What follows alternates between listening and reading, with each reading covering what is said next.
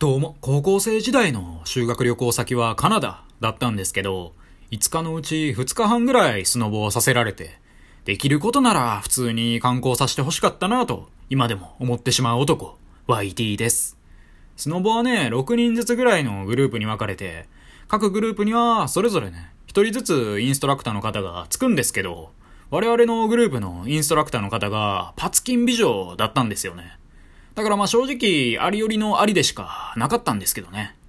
で私、高校生時代はね、スキー部の幽霊部員だったんで、他のうぞうむぞうとは一線を画すレベルで滑るのが上手かったんですよ。誰がトークで滑りまくりや。はい。で、パツキンお姉さんにはね、10回ぐらいオーグレイトとかオーサムとか言われてましたね。ただね、褒められた後っていうのは私毎回調子に乗っちゃうんで、その後すぐにこけまくってましたけどね。さて、今日はですね、一夜限りっていう、そういうタイトルでお話ししていこうかなっていうふうに思います。これは私が高校1年生の時の話なんですけれども、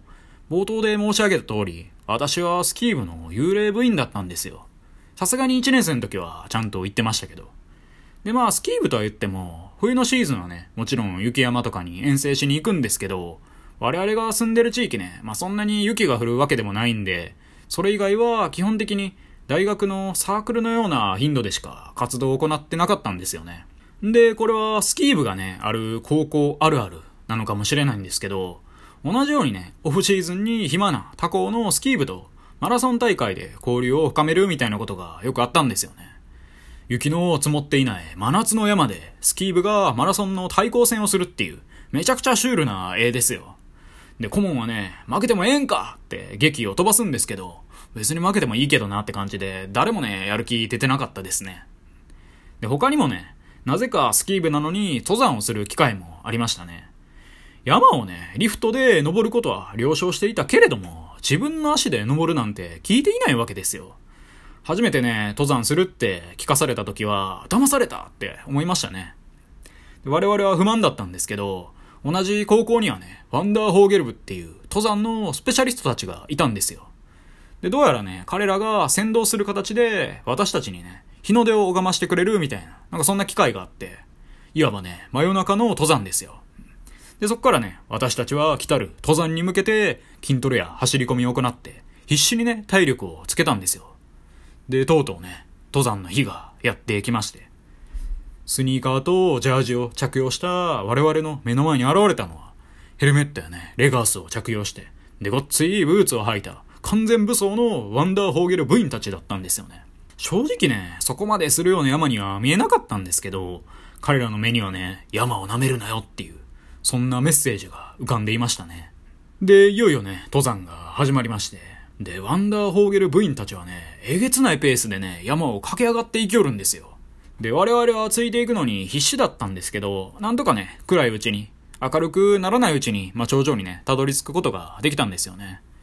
で、彼らによるとね、日の出までまだ1時間以上あると。で、そこでね、我々は頂上にある汚ねえ小屋で雑魚寝することになったんですよ。ただ我々以外にもね、登山が趣味のおじさんとか、大学生らしき若者とかね、まあ、たくさんの人がいたんで、正直ろくに寝られなかったんですよね。で、そんな感じで寝返りを打ちまくっていると、朝がね、やってきたんですよ。ただ、残念ながらね、その日は曇りで、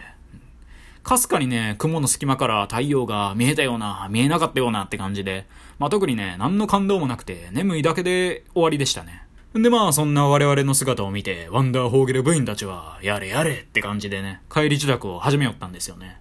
で、こっからは早いぞ、みたいな、わけわからんこと言って、もう彼らはね、私たちの先頭に立って下山し始めたんですよ。で、初めのうちはね、彼ら歩いてくれてたんですけど、なんか途中からしびれを切らしたのか、何なのかわかんないですけど、隊列を組んでね、猛スピードでね、下山していきよったんですよね。全速力で走るのと変わらんぐらいのスピードでね、下山しよるんですよね。で、おそらくね、あなたが思ってる1.8倍ぐらいは速いっすよ。で、朝のね、滑る地面を駆け抜けるなんてね、ただのスニーカーで来た我々には到底無理だったんですよね。あいつらはね、なんか、ごっついブーツ履いてますけど、我々ただのスニーカーなんで。で、寝不足でね、苛立つ私たちはね、遥か先を行く彼らに対して色々文句を言ってましたね。置いていくなら、なんで合同にしてんとか、隊列組んでの下山って軍隊かよとか、まあそんなツッコミを入れつつね、まあ、我々は我々で下山していったんですよ。そんな感じでね、まあ我々も頑張って、まあなんとか下山し終えたんですけど、そこにはね、もう彼らの姿はなかったんですよ。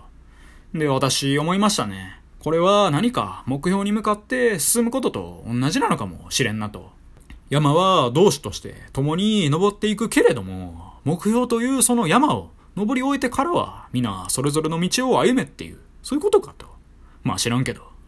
その日以降ね、彼らと合同で登山をすることはなかったですし、彼らと交わることもなかったっていう、そんな話でした。一期一会と言いますけど、彼らとの関係は深夜にした登山の一回限りでしたね。まあ、こんな感じでね、一期一会の出会いを重ねる中で人間はね、大人になるんでしょうね。はい。以上、YT でした。今日も聞いてくださり、どうもありがとうございました。